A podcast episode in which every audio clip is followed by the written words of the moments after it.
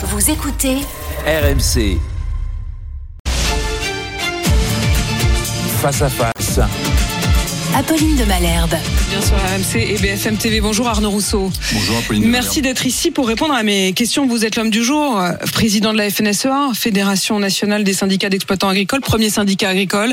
À quelques heures, c'est demain matin que s'ouvre le salon, mais au moment où on se parle, les agriculteurs commencent à arriver pour installer leur leur camion, leur stand, et on ne comprend plus rien. C'est un contexte de très grande confusion, au minimum, confusion politique.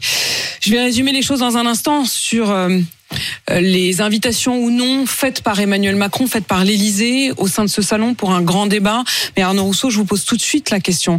Allez-vous, oui ou non, accepter l'invitation d'Emmanuel Macron à débattre avec lui demain à ce grand débat? Ou est-ce qu'au moment où on se parle, la confiance est rompue?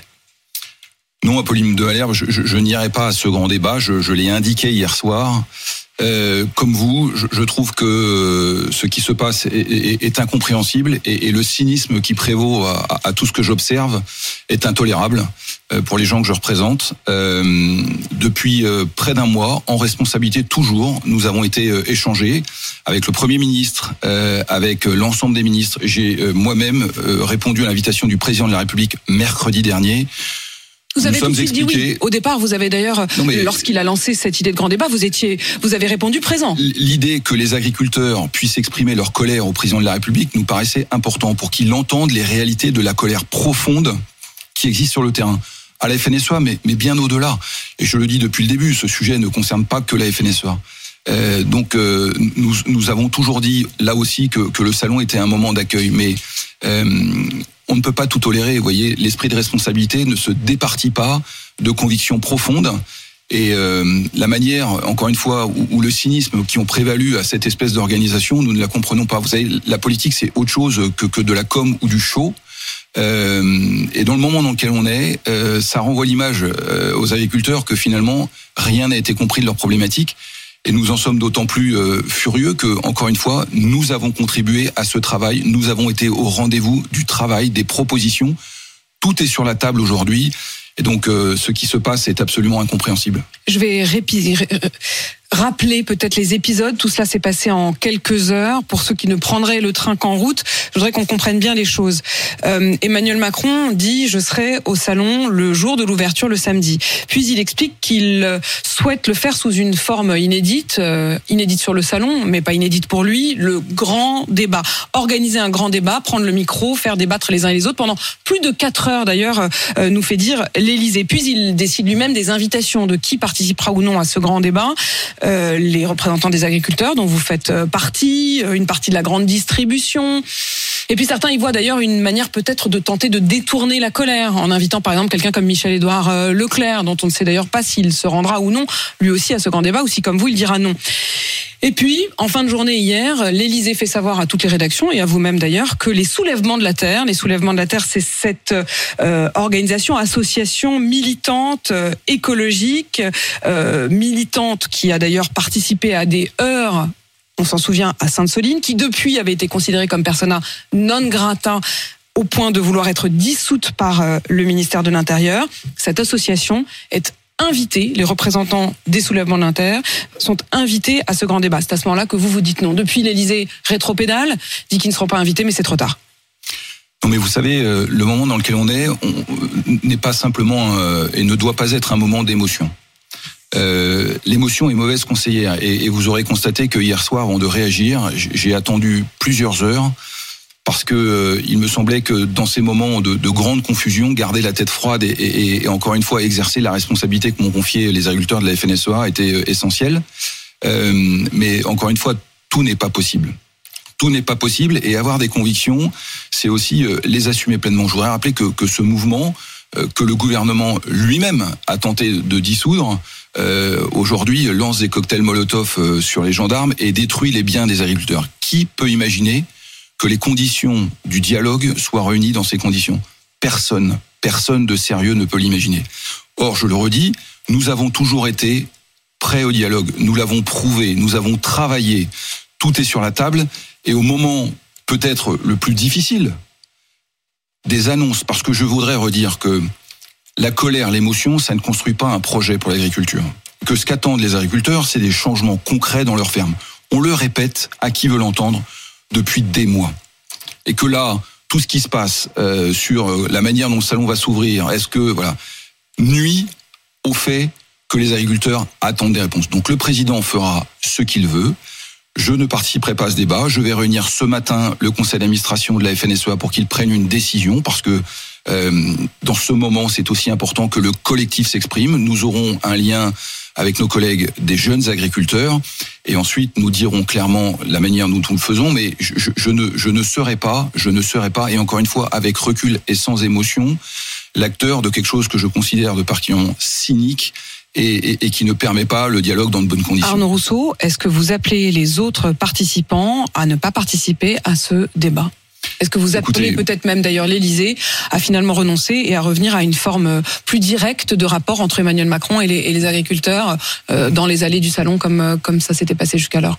Le, le, président de la République fait, fait ce qu'il veut. Moi, je redis que les conditions du dialogue, au moment où je vous parle, avec ce degré d'émotion et cette incompréhension et, et, cette colère, mais vous allez le voir toute la journée, ne, ne, permet pas de, de, de, tenir les choses de manière euh, correcte. Moi, je voudrais après, quand même euh... comprendre derrière le mot cynisme, qu'est-ce que vous voulez dire? Est-ce que vous avez l'impression que vous avez été un peu les dindons, les dindons de la poire, pardon, mais est-ce qu'au fond vous vous retrouvez dans une situation euh, où le président de la République jette de l'huile sur le feu, fait de la provoque? Vous l'avez vécu comme une provoque? En tous les cas, depuis le début, on dit qu'on est, euh, on est ni dans la défiance ni dans la complaisance, et on continuera à tenir cette ligne parce que, encore une fois, il y aura un après. Euh, et la FNSEA, elle sera toujours au rendez-vous, encore une fois, de la recherche de solutions pour les agriculteurs. Mais oui, clairement, euh, hier soir, ce qui était vécu était une forte incompréhension, euh, et, je peux vous dire que elle a été, répandue, y compris dans tout le gouvernement, puisque j'ai eu moi-même des échanges avec le Premier ministre, avec le ministre de l'Agriculture, pour essayer de comprendre. Encore une fois, dans ces trois heures avant de communiquer, je le dis, exercer encore une fois la responsabilité qui m'a été confiée le faire sans émotion, essayer de se projeter. Et encore une fois, la seule mission qui m'a été confiée, c'est de trouver des solutions pour les agriculteurs. Et dans le moment dans lequel on est, on ne les voit pas. Arnaud Rousseau, on va revenir sur la question de ces, réponses qui vous ont déjà, pour une partie, été apportées, qui visiblement ne vous satisfont pas. Euh, mais pardon, vous dites que vous avez échangé avec le ministre de l'Agriculture, l'Agriculture, vous dites que vous avez échangé avec le Premier ministre. Eux-mêmes, visiblement, étaient dans une forme d'incompréhension de, de cette décision d'invitation de l'Élysée? J'ai constaté qu'en tous les cas, il y avait un questionnement. Vous leur poserez la question. Moi, je, je, au moment où je vous parle, je n'ai toujours pas compris ce qui a prévalu à ce type de décision. Mais eux non plus, visiblement. Enfin, si, si, si, je comprends bien votre vous, échange avec le Premier ministre, lui-même avait l'air, plutôt leur surpris. Poserez, vous leur poserez la question. Je ne suis en tout pas, cas, c'est vraiment l'Élysée, l'Élysée et l'Élysée seul. Je, je vous repose la question différemment. C'est l'Élysée et l'Élysée seul qui a pris l'initiative d'inviter les soulèvements de la terre. Je, je, ne sais pas comment fonctionne l'Élysée. Je ne sais pas qui a pris la décision à l'Élysée. Encore une fois, ça, ça n'est pas mon sujet. Moi, j'ai pris le temps de vérifier que cette information était exacte. Elle a été divulguée devant 150 journalistes, donc je pense qu'il y a un certain nombre de gens qui l'ont entendu. Ça a été même enregistré, hein. donc je, effectivement, je, je, quand ensuite l'Élysée voilà. dit non, il n'a jamais été question de les inviter, euh, c'est faux, hein. ça a été dit et certains de nos confrères euh, je, l'ai témoigner. fait vérifier euh, par nos collaborateurs, donc c'est pour ça que je, ne veux pas tomber dans l'émotion. Encore une fois, notre responsabilité à la FNSEA, c'est de chercher des solutions. On a travaillé depuis un mois avec le Premier ministre, avec le gouvernement.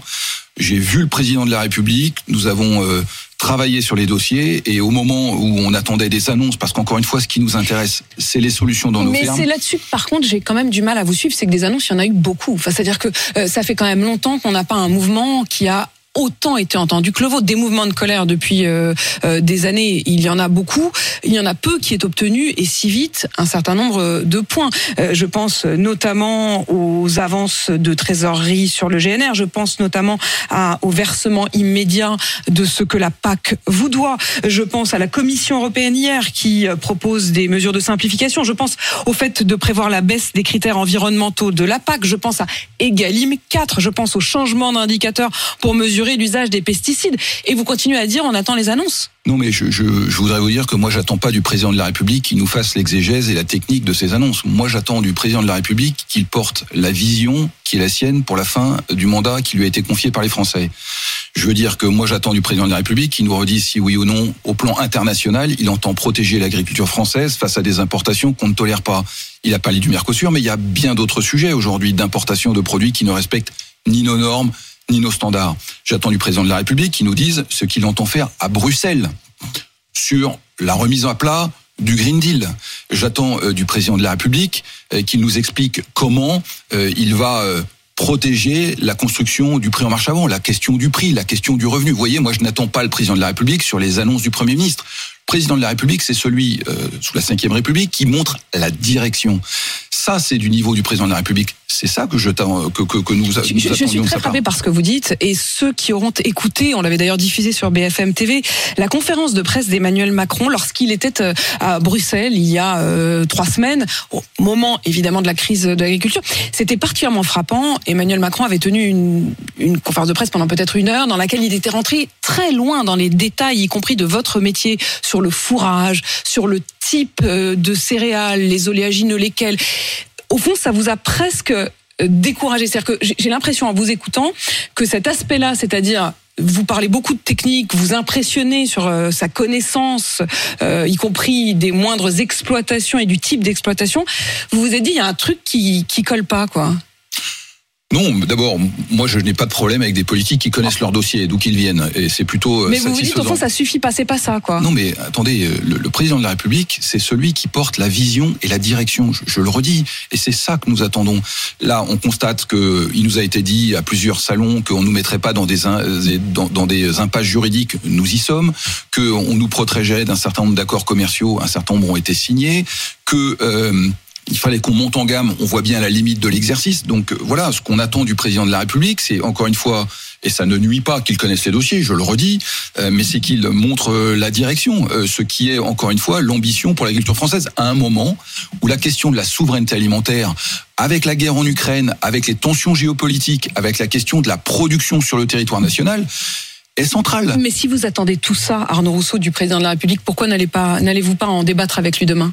Parce que je l'ai vu mercredi, parce que j'ai discuté avec le gouvernement et que, et, que pour le rencontrer et avoir un dialogue, il faut que les conditions du dialogue soient réunies.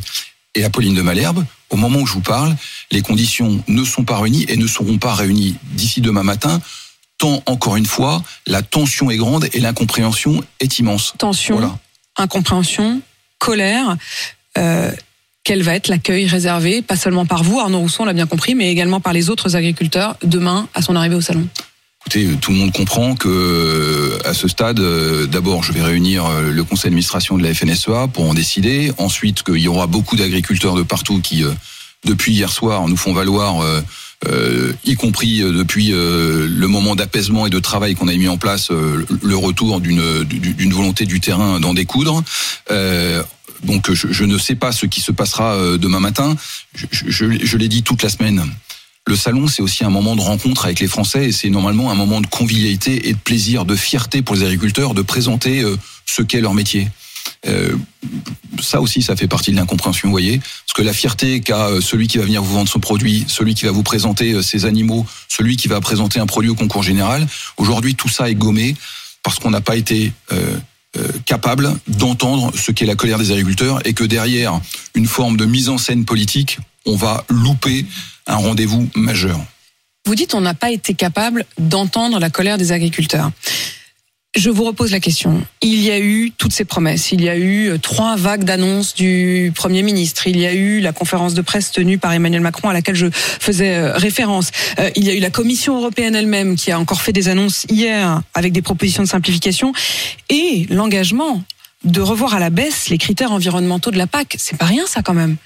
Non, ça n'est pas rien. Euh, je, l'ai d'ailleurs dit, hein, euh, après les annonces de la conférence de presse du Premier ministre il y a 48 heures, nous avons dit qu'il y avait des choses qui allaient dans le bon sens. Je pense à cette loi sur les troubles Ça va dans le bon sens. Non, mais c'est quand même étonnant de se dire, ça va dans le bon sens d'avoir moins d'exigences environnementales. Pardonnez-moi. Non, je, ne vous ai pas parlé de ça, Pauline de Valère. C'était la fin de ma question, comme vous l'aurez remarqué. Je, vais essayer de finir ma réponse. Allez-y, Je vous ai dit que euh, y a des choses qui allaient dans le bon sens, notamment l'annonce de cette loi sur les troubles anormaux du voisinage, qui va permettre à des agriculteurs de ne pas être ennuyés par un voisin qui vient de s'installer. Donc euh, reconnaissons quand il y a des reconnaissons quand il y a des avancées. Des procès avec euh, des agriculteurs, absolument, notamment l'affaire Verschure dans l'Oise, le coq ou, ou les vaches. Voilà. Donc vous voyez, j'essaie de rester euh, ce qui a toujours été notre comportement équilibré. Donc, il y a des choses qui avancent.